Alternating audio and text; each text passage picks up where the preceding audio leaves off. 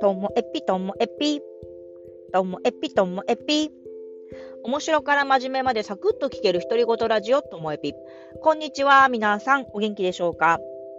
まあ、ここ何回か、5、6回かな、のともえぴは、もうね、前の日とかに慌てて撮ってる感もあって、もう本当にあんまり考えないで撮ってしまって、自分の中でもちょっとクオリティに問題あるんじゃないかななんて思ってるんですけど、皆さんお気づき、おお気づきだったでしょうか？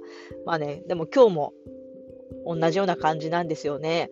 今、私は、えっ、ー、と、サラベツ村に仕事で来ていて、まあ、月1回、2回とか来るんですけども、その始まる前のお昼に車の中で撮っています。車の中でも撮れちゃうんですよ、ポッドキャスト。はい。今日はですね、今、あの、サラベツのね、あそこに行ってきました。私が大好きなあそこ。はい。ピザの塚に行ってきました。地元の方ならね、知ってる方多いんじゃないでしょうか。もうね、その場で、あの、石窯で焼き上げるあのピザが最高に美味しいんですよね。でもなかなか夏とか、まあ、シーズン中は全然もう行列になっていて、で、まあ、列作ることも今できないで車で待っていたりとか、ちょっと離れたところで待ってたりとか、呼ばれたらスマホ鳴らしてもらうとか、もうとにかく順番待ちがすごすぎて、夏は食べれないんですよ。で、今、冬の季節になると、えっ、ー、と、営業時間が、まあ、昼だけになって、で、割と、あの、座れることが多いので、まあ、サラベツに来て、座れるときには、座れるっていうのは、車が店の前に3、4台しか止まってないなって時には、もう行けると思って、もうね、行っちゃうんですよ、私。はい、今日も今行ってきました。でね、あの、4種類のあの定番のピザがあって、プラス、えっ、と、2種類、日替わりピザがあるんですけども、その日替わりピザがね、今日、私がもうね、一番好きなピザだったんです。何だと思いますか？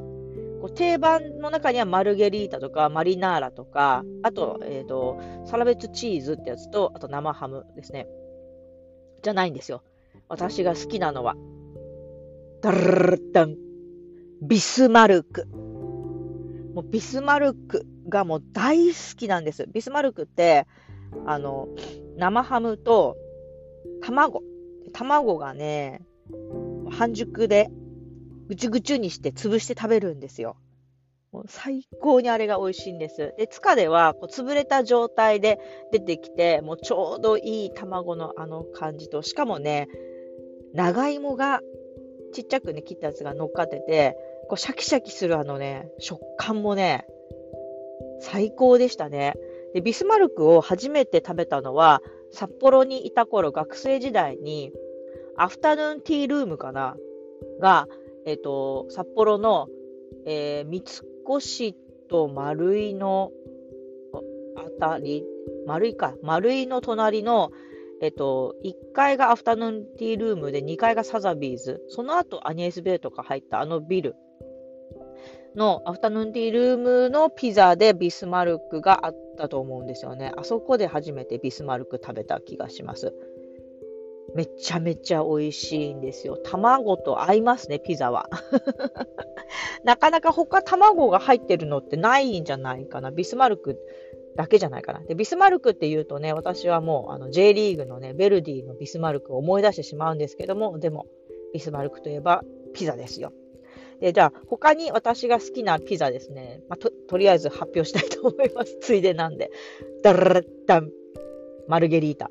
まあ、そりゃそうですよね。マルゲリータはね、トマトとチーズのあのバランスがね、やっぱり最高ですよね。で、バジルが散らしてあったりして、もう最高ですよ。続いて第3位が、ダルルダン。あのね、4種のチーズ的なやつ。いろんなチーズが乗っかってるやつ。あれ好きですね。で、ブルーチーズも少なめでいいんですけど、乗っかっててほしいかな。チーズがね、大好きなので。